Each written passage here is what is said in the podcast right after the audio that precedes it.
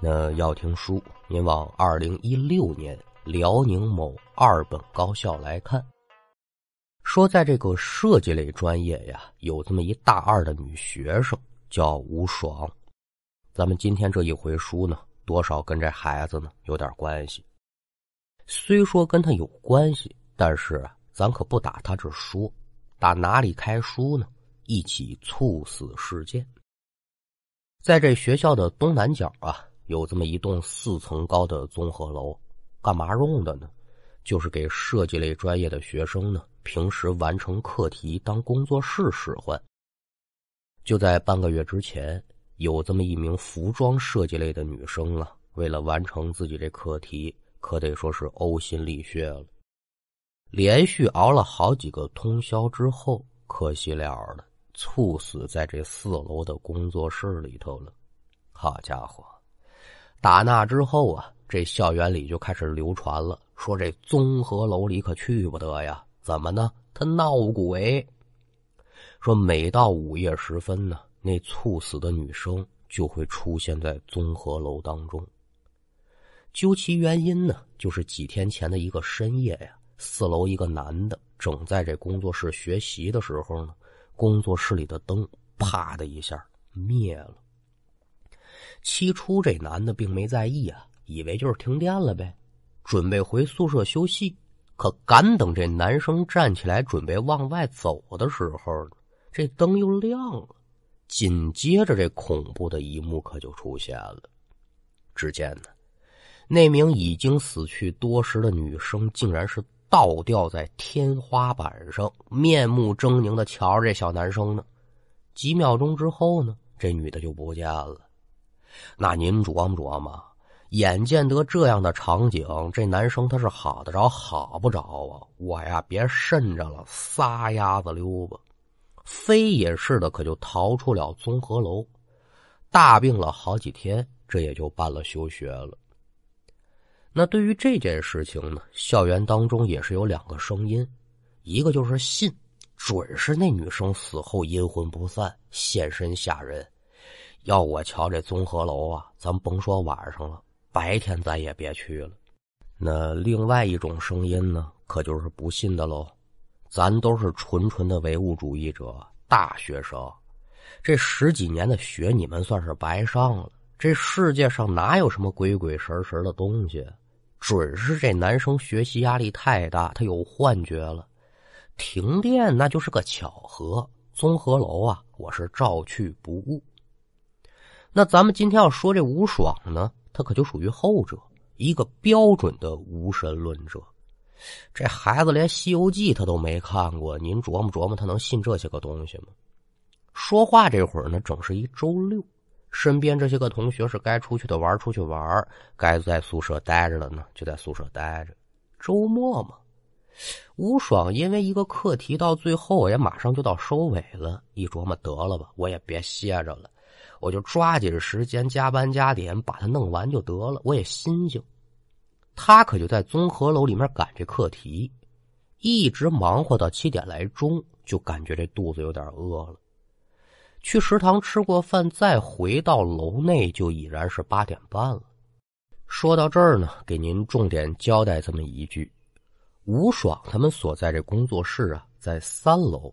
因为考虑到他们这专业的特殊性啊，校方也是非常人性化。他这楼呢，跟其他的楼设计的也不一样。首先就是拿楼梯儿把这一整栋楼啊劈成了两半这样的话可就变成二分之一、二分之一这样的一个造型了吗？在这边的二分之一做四个工作室，在对面这二分之一再做四个工作室。这一共可就是八个工作室，可以供八个不同设计专业的学生在这工作。为的是什么呢？就是防止学生的设计成果被这些个别有用心的人剽窃。而且呢，为了增加安全性，每个区域的入口啊都有指纹识别系统。咱就拿吴爽来说吧，他这指纹就只有进入自己专业区域的权限。要说我拿我这手指头摁别人那区域不灵，进不去。把这么几句话给您交代下去，咱就接着说这吴爽。回到工作室之后，他可也没接着忙活这课题啊。毕竟说刚吃完饭，很难立刻进入这个最佳的工作状态，就一边玩手机一边消化神儿。按现在钟点说，约么快十点了，哎，差不多了啊！我这灵感可来了，一切顺利的话，明儿一早晨我这课题就能顺利完成。这边把手机调至静音状态，吴爽就开始继续完成自己这课题。可也就过了不到半个小时啊，一阵噼里啪啦敲打键盘的声音，就把刚刚进入状态的吴爽又给拉出来了。刚开始的时候，这吴爽倒是觉得没什么，自己这专业这么多同学，保不齐有谁跟自己一样熬夜把自己这课业完成了。再一节呢，工作室这隔音效果它也不好，听到键盘声也算是正常。但是渐渐的，这吴爽可就有点忍不了了。这键盘声是越来越大呀，到最后简直来说吧，就感觉是有人抱着键盘跟他这工作室门口敲的一样。哎呦喂，搅得吴爽这个心烦意乱，他塌不下心呢。谁这么缺德呀？忍无可忍，那就无需再忍了。啪的一下，把手中这鼠标一摔。谁呀？这是还让不让人学习了？真讨厌！嘴里说着，起身可就朝门口走。来至了门口，伸手将门打开，整对面呢是一间工作室，门关着。蹭蹭蹭几步上前，抬手是啪啪啪打了几下门，没人应。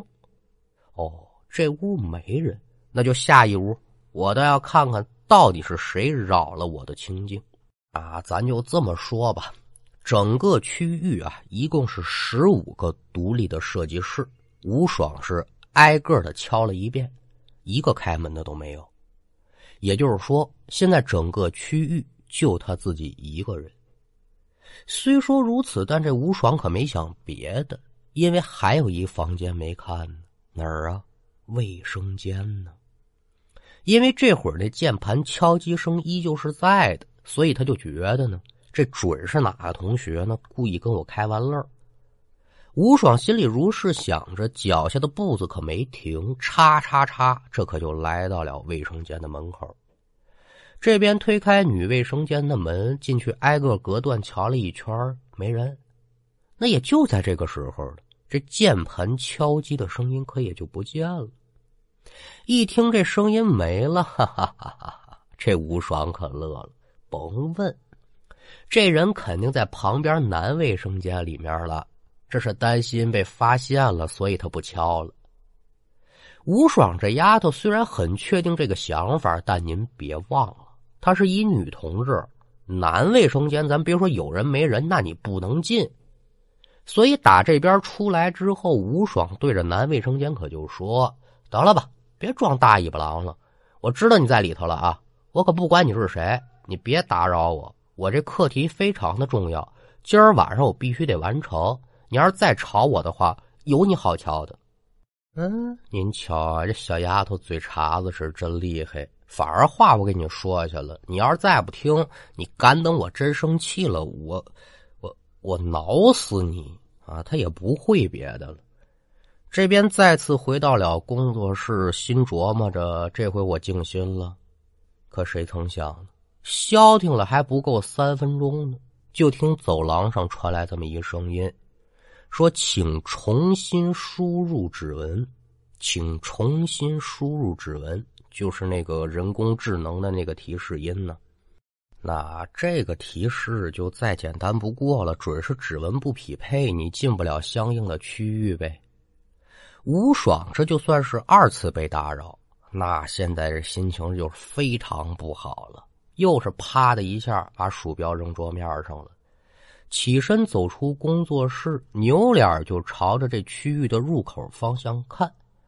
这提示音虽然还在响，但可看不见人。吴爽一瞧没人，那这声音就一定是从其他楼层发出来的。这大半夜的，不跟自己那区域好好待着，瞎串什么呀？不知道指纹只能进自己那区域吗？嘴里这么叨咕着，这吴爽了，可就来到了自己区域的入口。他就想打开门来瞧瞧，到底是楼上楼下哪位同学呀？倒也不是为了别的，就是想发泄发泄心中的不满。我瞧见你之后，我数落你两句。可赶等吴爽从三楼上到这三层半的时候啊，那个请重新输入指纹的声音可就突然不见了。一听声音没了，吴爽又重新下到三楼刷指纹回工作室。那对于这事儿呢，他也没往深处想，就觉得呢，这不是有旁人提醒那个乱刷指纹的同学了，那就是指纹识别机自己出故障了，然后现在又好了呗。既然说消停了，我就继续工作。按现在钟点来讲，十二点多一点儿。正沉浸于课题当中的吴爽，就听到自己的身背后是“梆梆梆”，有人打门。因为这门是从里面锁着的，吴爽随口就说了句：“您受累，先等等，我弄完这一点呢，就给您开门。”这话刚说完，就听身背后这敲门声停了。过了约么三四秒钟。吴爽就突然感觉自己这后背一凉，下意识他这么一掌身接着呀就感觉这后脑勺，哎，像是被一只手轻轻的摸了一把。这小丫头心里就忽悠一下子，谁？因为她知道自己这房门是锁着的，自己不开门，外人他进不来。猛然回头朝后看，这吴爽可愣了。只见自己身背后的房门，此时竟然是大敞四开，但可没看见人。那也就在他愣神之际，唰的一下，门外突然又闪过去一人影，太快了，男女都没瞧真着。但在这儿，我得给您交代一句：这人影行进的方向，可就是冲着洗手间的方向跑。那也就在人影闪过的同时，紧跟着走廊上这灯突然可就闪了一下。要不怎么说这小丫头是个无神论者呢？看到这一幕，吴爽心里就一个念头：刚才那人是谁呢？是不是他把我这门给打开的？然后又在我后脑上摸一下？不行，我得出去看看去。这边起身来到门外，就见整个走廊之中。这被灯闪的也是一明一暗，吴爽此时也不关心这个，他就想找刚才那人。但是抬眼望去，走廊上除了自己之外，是多一个人都没有。心头正在纳闷之际，低头思考之时，哎，就在这么个档口，呜啦吧，呜啦吧，呜啦吧，一阵唢呐声可就传进了吴爽的耳朵当中。这边抬眼仔细观瞧，啊啊啊！眼前这一幕可得说是彻底改变了吴爽的人生观呢。怎么回事呢？只见就在走廊的尽头，竟然出现了一支送葬队，全都是白衣白帽，脸色煞白。具体说多少人，那数不清楚了。前面领头的呢，正是两个吹唢呐的，这唢呐声呜啦哇呜啦哇的。可就打这儿来的。那随着队伍逐渐的靠近，在这两个人的身后跟着几个人呢，还架着这么一口黑漆漆的大棺材。没看见有人撒纸钱儿，但这走廊上漫天飞的都是那纸钱儿。唢呐声当中还伴着阵阵呜咽之声。那您说现在这情况？吴爽他是怕，他是不怕呀？他能不怕吗？人吓得已然就瘫坐在地上了。说回屋，他这身子可得听使唤呢。再不济我晕过去吧。哎呦，还不争气，我怎么就晕不了呢？无计奈何，只能是眼睁睁瞧着这支送葬队一点点的朝自己靠近。赶等这支队伍来到近前的时候呢？这些个吹响器的呀，包括抬棺材的呢，可都没搭理他，继续往前走。他们是不理呀，但是躺棺材里这位可不闲着呀。送葬队伍刚刚来至吴爽近前，您就瞧那口黑漆棺材的棺材盖，咱也不知怎么回事啊，可就没了。赶等这棺材路过吴爽的时候，有打这棺材里面腾的一下，坐起来这么一位，低头朝吴爽笑了笑，还跟他摆了摆手，意思是啊，咱回头见。之后可就躺回棺材里了，倒是说没有进一步伤害他或者吓唬他的动作啊，那也就打这儿说吧。这送葬队伍可就朝着区域入口慢慢走了。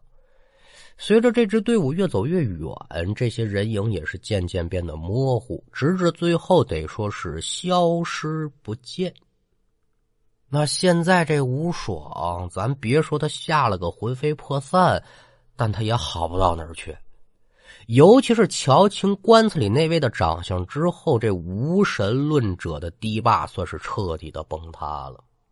这个人吧，他认的不是旁人。正是半个月之前猝死在四楼的那女生。那这书给您说到这，后面的事咱可就没有必要大书特书了，那是吓唬小孩玩的。首先，这吴爽肯定是为了这事得大病一场，而他在综合楼遇鬼这事儿也瞬间在校园蔓延开来。也正因为如此呢，这也就彻底的印证了综合楼闹鬼的传闻。让更多无神论者的同学呢相信了，哎哎呦，这这世界上好像还真有鬼神之说呀。那随着校方的介入，有这么一个问题一直让大家迷惑不解，什么呢？在对吴爽跟那名男生两次经历调查之后，发现呢这两件事情都存在一个共同点。那就是事发当晚，他们都是独自一个人在综合楼，而在人多的时候呢，这综合楼里可没有灵异事件，这也不知是巧合呀，还是另有隐情。但很快呢，这个疑问就从学校找来的一个高人口中得到了解答，原因也简单，这女生怎么死的呀？熬夜导致的猝死啊，所以呢。女生死后就不想让第二个人再重蹈自己的覆辙，但人多的时候他阳气盛啊，说我想出来提醒一下同学，你别熬夜，对肝脏不好。他可出得来呀，无计奈何，这只有在综合楼只有一个人的时候，他才能出来。至于说吴爽前两次遇到的那个什么键盘声啊、门禁的警报声啊。也都是出自这位已经过世的女生之手，他就觉得嘛，女孩子胆子小，我弄出点动静吓唬吓唬你，你保不齐呢，你就不敢在楼里待，你就回宿舍了。可是没想到这小丫头一闹你不走，二闹你不走，那不好意思了，小姐妹儿，我就只能用我自己的方法了。这才有了咱前文书说的走廊之上出现的送葬队呀。只说呢，这小姐姐这心是好的，但是他可没有考虑到这活人接受得了，接受不了啊。那在此呢，也提醒列位，近年来呢，因为这劳累过度造成猝死的新闻呢，可是不在少数了。那我呢也是真心的希望您列位呢，在时间条件都允许的前提之下呢，咱还是尽可能的多休息。生活重要，工作重要，但是咱们的生命更重要。那书说至此，今天这一段故事也就告一段落。